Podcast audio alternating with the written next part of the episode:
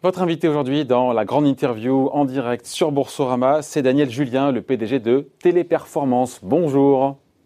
Bonjour. Merci d'être là en direct sur Boursorama avec nous. Leader mondial euh, des centres d'appel, de la relation client, 5 milliards d'euros de chiffre d'affaires, un, empire que vous avez bâti euh, de vos propres mains. On est content de vous avoir parce que vous vous faites rare dans les médias. C'est pas votre tasse de thé, euh, les médias? Bah, J'aime mieux rester discret. D'ailleurs, euh, euh, le job qu'on fait à Téléperformance, c'est euh, de servir les entreprises en étant discret.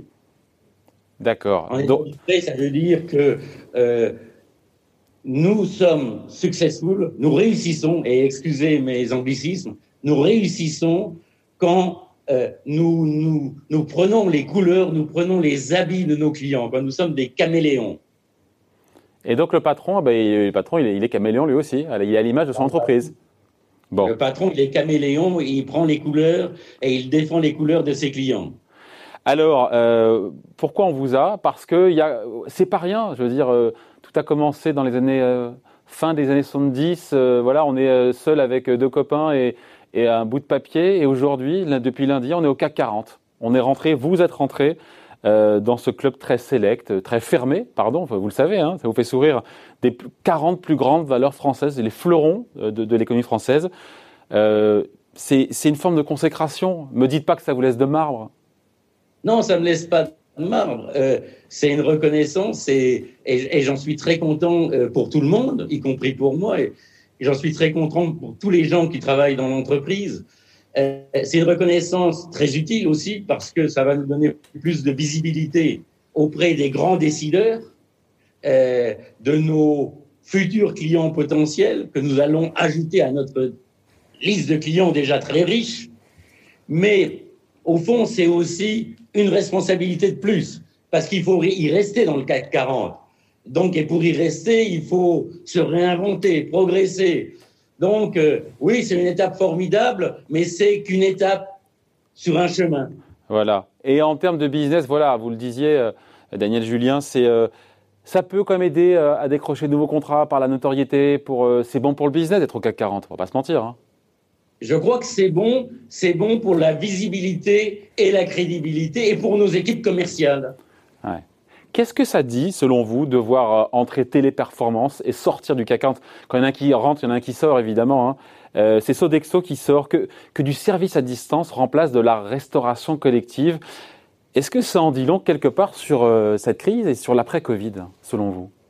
Je crois que bon, l'histoire de entrer, qui entre, qui sort, je ne vais pas la commenter parce que Sodexo est une grande entreprise. Mais je crois que c'est sûr que le Covid va transformer pour longtemps les habitudes de vie sur cette planète. Euh, pour l'instant, on est en pleine crise. La crise n'est pas finie, la crise va encore durer.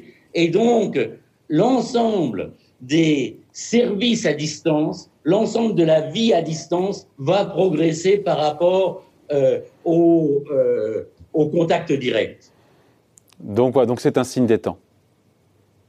Euh, c'est un signe des temps, tant que cette crise euh, euh, de santé, que cette pandémie va continuer d'exister, mais aussi, mais aussi, je dirais que l'explosion d'Internet et l'explosion du digital et du e-commerce et du e-service va dans le même sens. Vous disiez cette crise sanitaire pour vous n'est pas terminée, la personne ne sait, mais quand on voit ce qui se passe, vous avez une vision globale de ce qui se passe dans le monde. C'est un groupe français, on le dira, mais euh, le français n'est plus la langue que l'on parle dans le groupe. Je veux dire, c'est un groupe mondial aujourd'hui. On parlera d'ailleurs du poids de la France, qui est de quelques pourcents d'ailleurs.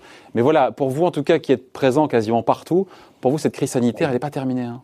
J'ai euh, un rapport quotidien sur l'évolution euh, des cas de Covid positifs dans le monde, à l'intérieur du groupe, parce que ça peut exister, des gens qui sont en quarantaine, et on voit bien que dans un certain nombre de pays, comme les États-Unis, ça remonte. On voit bien qu'en Chine, à Pékin, qu'on croyait sauver, c'est réapparu la semaine, euh, euh, la semaine dernière.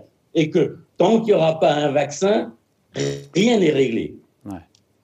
Et donc, on ne va pas se dépêcher. Vous savez, ce qu'on a fait, c'est que on a absolument transformé l'entreprise en moins de deux mois en mettant 80% de personnes en travail à domicile. et on ne va pas se dépêcher de les faire rentrer dans les centres. Vous êtes toujours dans cette configuration aujourd'hui de 80% des salariés, les 300 000 salariés, 300 000 et quelques, qui sont en télétravail? Oui. Et vous comptez y rester? Parce que justement, vous êtes cohérent. Et donc, et donc, c'est compliqué de se projeter dans l'après-crise? Si vous pensez que cette épidémie va durer longtemps, en tout cas jusqu'au jour où on aura un traitement, un vaccin. On se dit, il faut se euh, projeter dans l'après-crise. Euh, Ce qu'on a fait, euh, bien sûr, d'abord, il fallait réussir cette transformation technologique, logistique. C'était assez compliqué de faire passer plus de 200 000 personnes en, en, quelques semaines dans 80 pays différents en télétravail. Mais après ça, on a été plus loin. Les équipes de recherche et développement ont créé un concept de, euh, de vie virtuelle comme une seconde vie professionnelle où on fait le recrutement, la formation, le management opérationnel en télétravail. Ça s'appelle TP, excusez-moi, Téléperformance Cloud Campus. Donc, euh, vous allez vous transformer quelque part, euh, du fait de la crise, en, en cloud company. J'avais le patron d'Euronext qui n'a rien à voir, qui était à votre place physiquement pour le coup. Vous êtes loin, vous n'êtes pas en France là, mais euh, qui me disait, mais il est hors de question qu'Euronext, mais c'est pas le même métier, encore que, euh, devienne une cloud company. Vous savez. Euh, Parce que les équipes, ont besoin de se, les équipes ont besoin de se voir, les équipes ont besoin de, faut qu'il y ait de l'émulation pour les nouveaux projets, et que voilà, pour tout ce qui est routinier, pourquoi pas, il disait, mais pas pour ce qui est, voilà. Enfin bref, lui, voyez, se voyait pas être bêtement en télétravail. il y a une chose que je partage avec lui, c'est que pour manager bien un groupe mondial, euh, il faut être sur le terrain. Moi, je manage le groupe en passant plus de six mois de ma vie sur le terrain dans les différents pays, en, Amérique, euh, en Europe, en Asie, etc. Et euh, il faut réussir à se redonner des, des, plages où on peut se retrouver. Mais cela dit, il y a tellement de gens qui disaient que oh, le e-commerce dans le luxe, ça n'existera pas. Euh, moi, j'étais le premier à dire, mais non, mais non, on a besoin de l'émulation pour réussir à avoir des bons résultats dans les équipes. Ça, c'était avant le Covid. Ouais, Et justement, tiens, l'impact, euh, l'impact sur les comptes du groupe, euh, Téléperformance qui a plutôt bien résisté au, premier semestre. Vous allez rester en croissance manifestement, même si elle aura ralenti. C'est déjà une prouesse quelque part de rester en croissance? Je crois que c'est une prouesse de rester en croissance quand on sait que les économies de l'OCDE vont être en décroissance cette année entre moins 7% et moins 10%. Ouais. Euh, donc voire, plus, voire plus, nous a dit hier le FMI, hein. encore plus. Voire plus. Ouais. Donc je crois que ça reste une performance de croissance.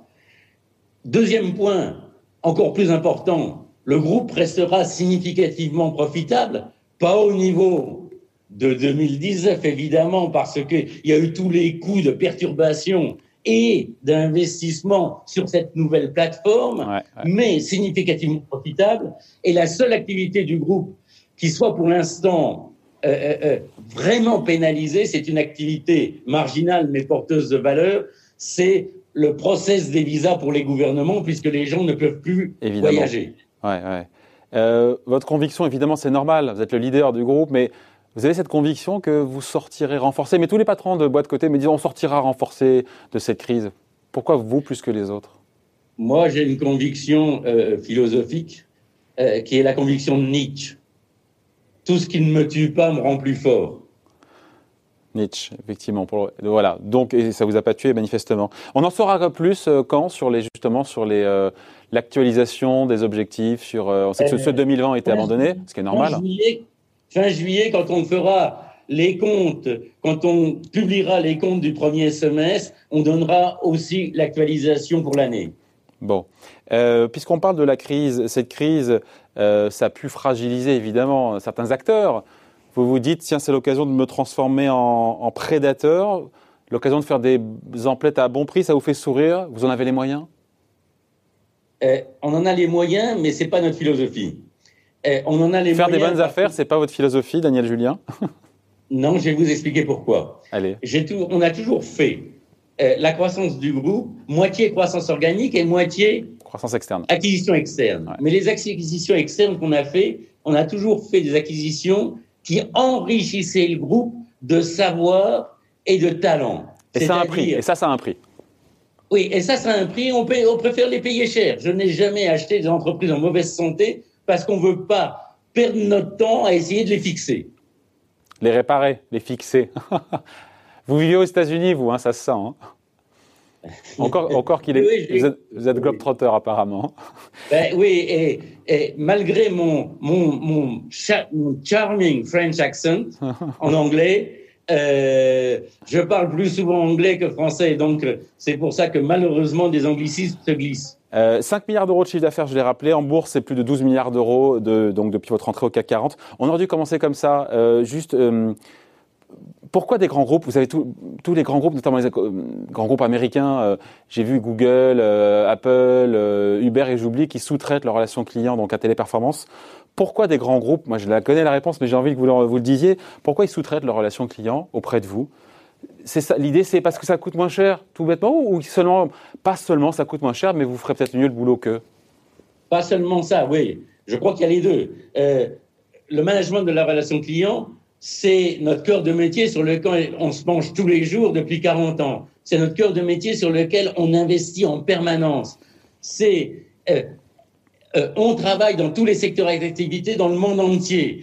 C'est-à-dire qu'on a les best practices, euh, pardon, les meilleures pratiques euh, dans les différents secteurs d'activité. Donc, oui, on a des solutions qui sont plus simples, plus rapides, plus flexible et moins cher. Voilà. Et donc, euh, plus que jamais, est-ce qu'il y a une tendance de fond à ce qu'encore une fois, les grands groupes externalisent leur, leur service client Cette tendance de fond, encore une fois, plus que jamais, ça reste d'accueillir. C'est pas remis en cause, selon vous, bien au contraire, parce qu'on vit, par cette, euh, ce moment exceptionnel qu'on vit et qui n'était pas fini. Hein. Je crois qu'il y a eu quelque chose de formidable. Euh, c'est que à la, vers la fin mai, quand on a passé le pic de la crise ou de la première crise, le nombre de messages, de remerciements qu'on a reçus de la part de nos grands clients qui ont été bluffés par notre capacité à maintenir leur service et leur niveau de service. Euh, je crois que euh, on a fait la preuve dans cette crise euh, de notre incroyable réactivité et capacité à servir, chose que nos clients avec leurs services internes euh, n'arrivaient pas à faire parce qu'ils étaient vraiment disruptés. Daniel Julien, vous donnez pas les noms. Moi, j'ai envie d'entendre des noms, mais vous m'avez dit, je suis caméléon et, et, et vos clients demandent de l'être parce qu'ils vont pas claironner le fait que le service client est outsourcé. Mais juste, euh, j'ai envie de dire que quasiment tous, pas tous, mais quasiment tous, je ne sais pas combien de clients vous avez, grande marque a, quand on appelle le service client, c'est vous qui êtes derrière. C'est vous qu'on appelle. Moi, je veux le portable de Daniel Julien. Hein. Je vais l'appeler direct. Souvent, en général, euh, je fais attention euh, à qui je réponds au téléphone parce que j'aime pas les appels spam. Moi, je suis service client. Non, mais sérieusement, les, les, grandes banques, les grands opérateurs télécoms, les, les GAFAM, tout ça, ce sont, enfin, je pose la question, ce sont vos clients oui, ce sont nos clients, ce sont nos clients avec lesquels on signe des, des contrats avec des clauses de confidentialité. Ah, qui vous empêchent là maintenant de donner trop, trop de marques, c'est ça? Ben non, non, non. Allez, quelques-unes, quelques-unes. On ne fait pas dans le show business. Bon, mais j'ai raison quand je dis Uber, Apple, etc. Ce sont vos clients. Vous pouvez ne pas avoir tort. la sens de la formule. Euh, si je devais résumer Téléperformance au centre d'appel, ça serait une erreur, ça serait réducteur parce que vous faites pas que ça. Il y a aussi, mais c'est le cœur de métier, c'est le cœur de métier, mais il y a aussi du recouvrement, j'ai vu, euh, du conseil technologique, euh, nettoyage de contenu indésirable sur le net. Il y a aussi les visas, même si en ce moment c'est un peu sinistré là, comme activité évidemment. Oui, il y a même, il y a aussi aux États-Unis, on est le grand leader aux États-Unis de l'interprétation en ligne pour tous les services critiques, que ce soit la médecine, la santé, la police, la justice. Ouais. Et, et, là, pour le coup, c'est d'avenir, c'est du présent et d'avenir, on se dit. Hein. Ah oui, oui. Surtout qu'aux États-Unis, il y a une réglementation qui veut que les administrations euh, dialoguent avec leurs assujettis dans la langue de l'assujetti s'ils ne parlent pas anglais. Ouais. Je reviens juste après passer à autre chose. Il y a 1000, 1000 grands groupes en tout, hein, dont la moitié sont américains parmi vos clients, c'est ça hein? Oui. Voilà, ça en dit long. Euh, géant français, de droit français, boîte française, vous avez créé en France, mais voilà, la France, ça pèse, mais peanuts, c'est un terme que tout le monde comprend, ça pèse cacahuète dans les comptes. C'est quoi C'est 3% du chiffre d'affaires aujourd'hui? C'est Qu'est-ce qui reste de français à part vous aujourd'hui euh, chez Téléperformance? Vous me direz, euh, c'est vous le patron, hein, c'est vous le boss. Hein. On est euh, une équipe, d'abord on est une société mondiale et on est un melting pot. Donc, dans le top management, il y a un Indien, il y a un Sud-Américain, il y a des, il y a des Nord-Américains, et il y a deux ou trois Français sur les 30. Ah ouais, ben voilà, on y est, hein. deux ou trois sur 30. Donc, il y a une surreprésentation euh, par rapport au poids économique de la France dans nos activités. Cela dit, euh, nous continuons de servir des grands clients français et... Euh, dans quel secteur Dans quel secteur? les télécommunications, l'énergie, le gouvernement. Mais d'ailleurs, le plus ancien client du groupe Téléperformance, qui est client depuis plus de 35 ans, est une grande société française. D'accord. Bon. Euh, puisqu'on parle de la France, quand on entend, vous écoutez ce que dit notre président, le euh, président Macron, qui dit qu'il faut relocaliser en France des pans entiers, notamment penser évidemment à la production euh, de médicaments, mais pas seulement, les masques et tout. par rapport à votre sujet, relocaliser des centres d'appel, ça serait un non-sens économique, c'est pas viable économiquement. D'ailleurs, vous-même, il vous reste, j'ai le chiffre 13 centres en France. Je me suis dit, tiens, bah, d'ailleurs, à quoi est-ce qu'ils servent concrètement? Et puis, c'est un truc, vous perdez du pognon là-dessus, c'est déficitaire, Oui, bien sûr. Oui, oui, bien sûr, on, perd de l'argent en France et, et, on soutient l'activité euh, en France. Euh, c'est du mécénat C'est du mécénat vous faites en France Comment? C'est du mécénat, euh, le fait d'être présent en France Non, non, c'est pas du mécénat parce que malgré tout, on sert le marché français aussi à partir d'autres géographies et ah. ça fait partie de la, de la présence euh, stratégique sur le marché. On ne peut pas être une société globale et un leader global et oublier le marché français. Donc relocaliser en France des centres d'appel, ça n'a aucun, c'est économiquement non viable, pour le dire les choses poliment. Je crois qu'il y a une contradiction permanente dans les individus, c'est que l'individu citoyen voudrait que le travail soit à proximité et ne pas avoir de sans-emploi dans son pays, mais l'individu consommateur ne veut pas payer le prix que ça représente. Et comme il y a la concurrence, eh ben ça marche pas. Ouais, je comprends, je comprends. Euh... Donc vos salariés, donc en gros, sur les 330 000, ils sont, ils sont pas en France. Il y en a combien en France? Il y en a quelques, quelques centaines, je sais pas, quelques milliers. Il y en a un peu moins de 3 000. Voilà. Ils sont où? Ils sont aux Philippines, au Mexique, en Colombie, au Brésil. Si vous êtes là-bas, c'est parce qu'on va pas se mentir. Euh, vous apprendrez, euh, vous, venez vous viendrez maintenant régulièrement dans l'émission. C'est parce que là-bas, la manœuvre est moins chère. Euh, bien sûr, il y a un effet coût, mais on est là-bas d'ailleurs en offrant justement des jobs de meilleure qualité, un environnement exceptionnel et des salaires plus élevés que les salaires moyens du pays. Je peux vous dire que l'industrie de l'outsourcing aux Philippines, par, exemple, est la première industrie qui rapporte des devises aux Philippines. Après, vu de France, euh, c'est perçu euh, voilà, comme des métiers difficiles, euh, euh, comme des boulots mal payés, mais voilà, il faut le recontextualiser dans le pays. Voilà, vu du, avec un prisme français, euh, c'est des conditions de travail qui donnent pas spécialement envie, à, tort ou à raison. Hein.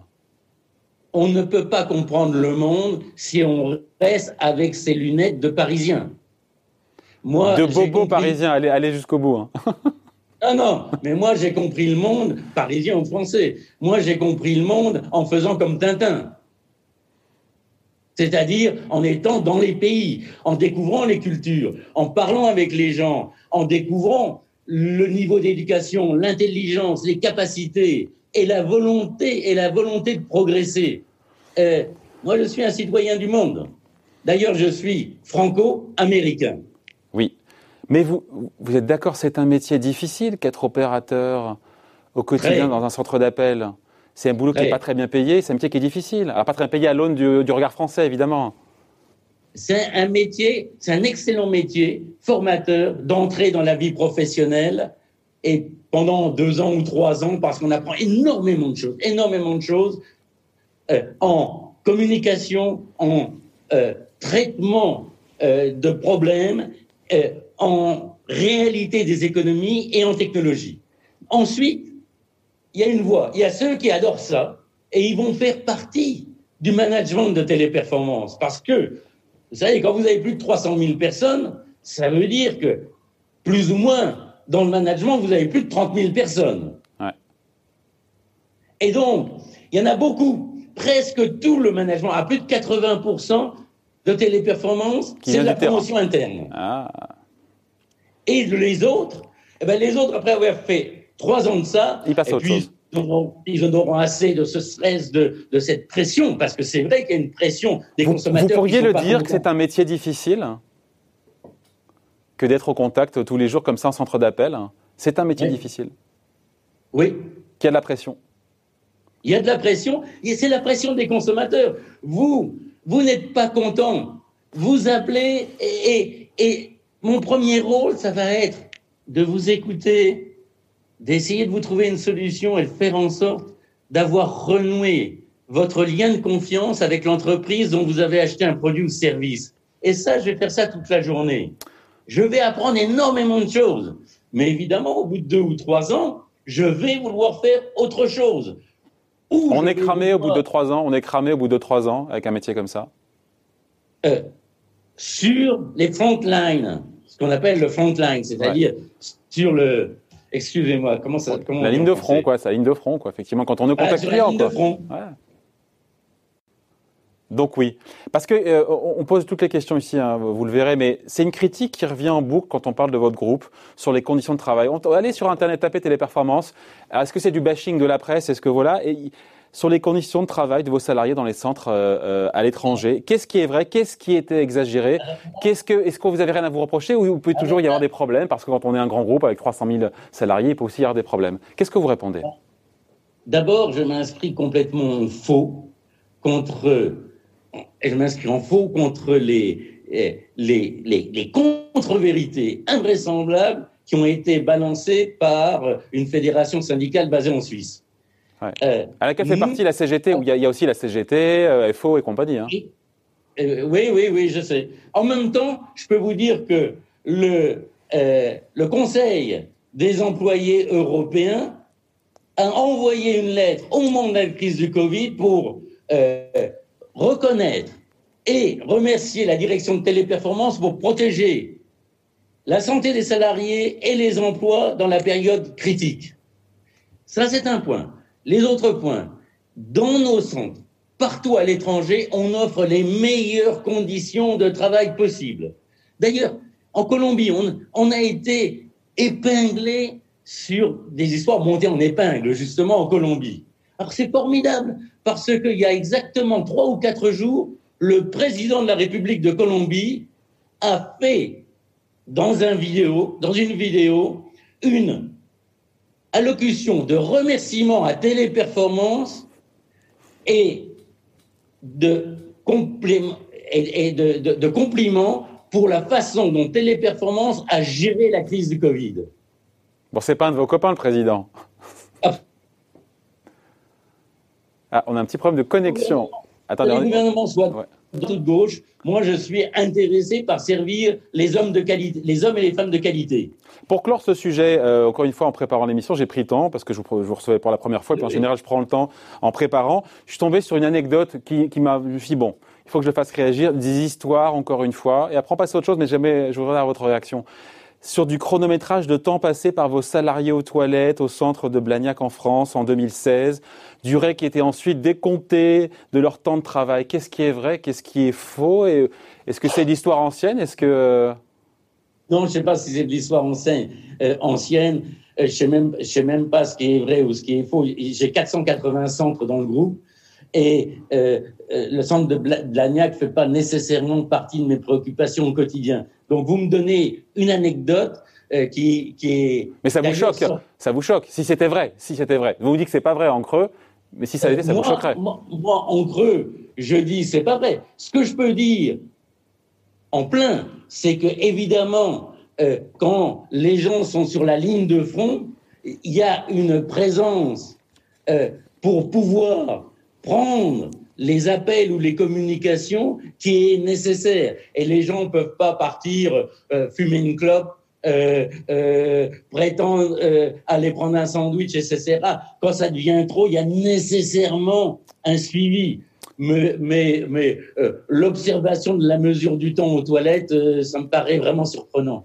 Bon, euh, téléperformance dans 5 ans, ça ressemble à quoi, Daniel Julien? C'est-à-dire qu'on se dit, euh, la question derrière, c'est les robots. Il y aura de plus en plus d'IA, d'intelligence artificielle, et voilà. Et est-ce qu'on se dit il y a plus de robots avec moins de salariés, plus de robots avec qui viendront en complément des salariés? Voilà, je voulais avoir votre, votre vision là-dessus.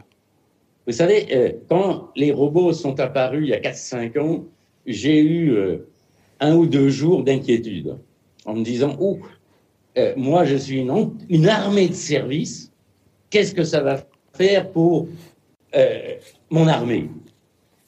Et puis, j'ai lu euh, euh, ce livre du champion d'échecs qui avait été battu par, Big, par Deep Blue, Big Blue, Kasparov. Kasparov.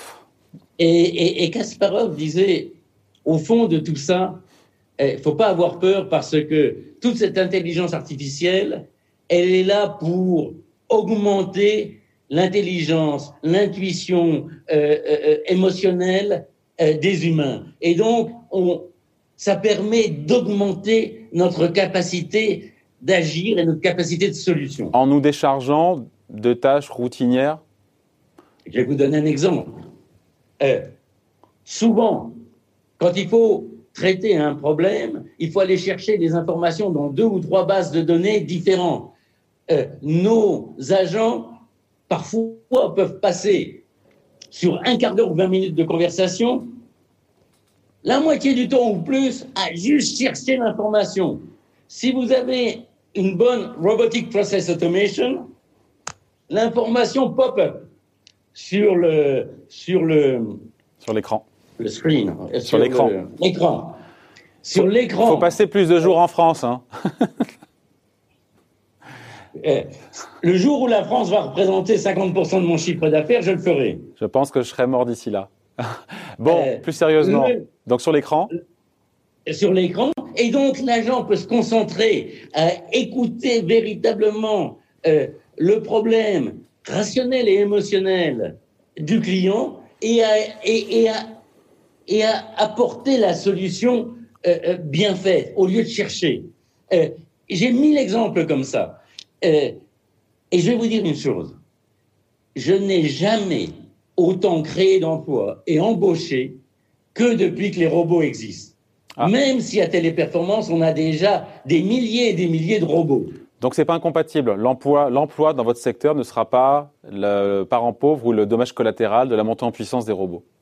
Non, ils se sophistiquent, ils se transforment et ils se sophistiquent. Les robots vont prendre ce qui est l'interaction basique et en revanche, on monte en gamme dans le traitement euh, euh, des questions posées. Je vais vous donner un exemple. Dans la banque, en Inde, on traite complètement de A à Z des dossiers de crédit pour une grande banque mondiale et nos agents ont une délégation d'autorisation de crédit. Hmm. Intéressant. Il nous reste quelques instants, Julien. Je voulais vous parler de, des dividendes sur Boursorama, ça nous intéresse. 70% des boîtes du CAC 40, puisque maintenant vous y êtes, vont supprimer ou, ou réduire leurs dividendes versés en 2020 pour le compte de 2019. Pas vous. Faites rien comme les autres, vous. Hein. bah, si, si l'année si dernière était bonne, il n'y a pas de raison que. C'est ça, vous allez me dire. Si c'était une bonne année, il n'y a pas de raison que les dividendes soient supprimés. Je ne passe pas ma vie à me comparer. Euh, la deuxième chose, c'est que l'année dernière a été bonne et il est normal de rémunérer la loyauté des actionnaires. Si l'année en cours présente toujours des caractéristiques positives. Pour Téléperformance, l'année en cours présente toujours des caractéristiques positives et nous sommes en train d'embaucher dans de multiples géographies dans le monde. Donc je n'ai aucune raison de punir sous des prétextes euh, euh, irrationnels les actionnaires. Bon, actionnaires qui attendent des dividendes et qui aiment le parcours boursier, il est dingue votre parcours boursier, Daniel Julien. 900% sur 10 ans, 230% sur 5 ans, c'est de la hausse évidemment, 20% sur un an. On se dit honnêtement, boursièrement, le meilleur, il est derrière, on ne pourra jamais faire mieux, impossible de rééditer un tel exploit, vous y croyez? Moi, euh, euh, c'est d'abord, euh, le parcours boursier, c'est le reflet du, de la crédibilité qu'une entreprise a auprès des investisseurs. Euh, je crois que ce que les investisseurs apprécient chez Téléperformance, c'est non seulement la régularité dans la délivrance des projections, mais aussi notre capacité à nous transformer, notre flexibilité, notre sens de l'adaptation, notre côté darwinien. Et euh, il y a d'autres grandes sociétés que je respecte formidablement qui ont eu des parcours boursiers comme ça. Apple. On, on a d'ailleurs un profil à peu près comparable, sauf que nous sommes des nains et que Apple est un géant. Hmm. Donc votre entrée au CAC 40, ce n'est pas la fin de votre ascension boursière, c'est ça le sujet. Hein. Quand on a fait 1000% quasiment de hausse en 10 ans. Eh, je crois que le succès, c'est le chemin. C'est pas un résultat à un moment donné. Donc, on va continuer, moi, les autres, et après d'autres, après moi, euh, à faire en sorte que cette histoire, cette aventure de téléperformance euh, soit une belle histoire qui dépasse les individualités. Donc boursièrement, il y a encore du potentiel sur la valeur, enfin en tout cas sur la performance intrinsèque du groupe. Tipeee. Téléperf. Euh, tendu la perche quand même, et on finit là-dessus, Daniel Julien. Après moi, après moi, après après moi. Euh, c'est quand l'après Daniel Julien? Vous détenez 2% du capital, encore une fois. 67 ans, mais on sent que vous avez faim encore, ça se sent. Votre succession, vous la préparez. Euh, vous vous êtes fixé une date pour lâcher les rênes du groupe ou vous n'en êtes pas encore là? Je crois qu'il ne faut jamais insulter l'avenir. Euh, la deuxième chose, euh, ce qui est important, c'est que si un maillon, même important, manque à la chaîne, la chaîne se reconstitue immédiatement et soit aussi forte. Alors bien sûr, il y a des gens qui sont proches de moi, qui sont d'une génération inférieure, qui ont des rôles de responsabilité importants dans le groupe, de nationalités différentes, qui auront euh, la charge, hmm. et l'un d'entre eux ou l'une d'entre elles. Mais pas tout de suite. Mais sur le calendrier, c'est pas tout de suite. C'est-à-dire que. Donc si on se reparle en début d'année prochaine, vous serez toujours là. Et tant mieux oh, d'ailleurs, on, vient à peine de se connaître. Hein. Ben, normalement, oui. Normalement, oui. Bon, Je fais en sorte de rester en forme. Bon, on en reparlera une prochaine fois. Merci d'avoir été avec nous. Donc, Daniel Julien, le PDG de Téléperformance, qui entre au CAC 40 cette semaine. Très belle histoire. Merci d'avoir été avec nous euh, dans invité la grande interview en direct sur Boursorama. Merci, à bientôt. Merci, au revoir.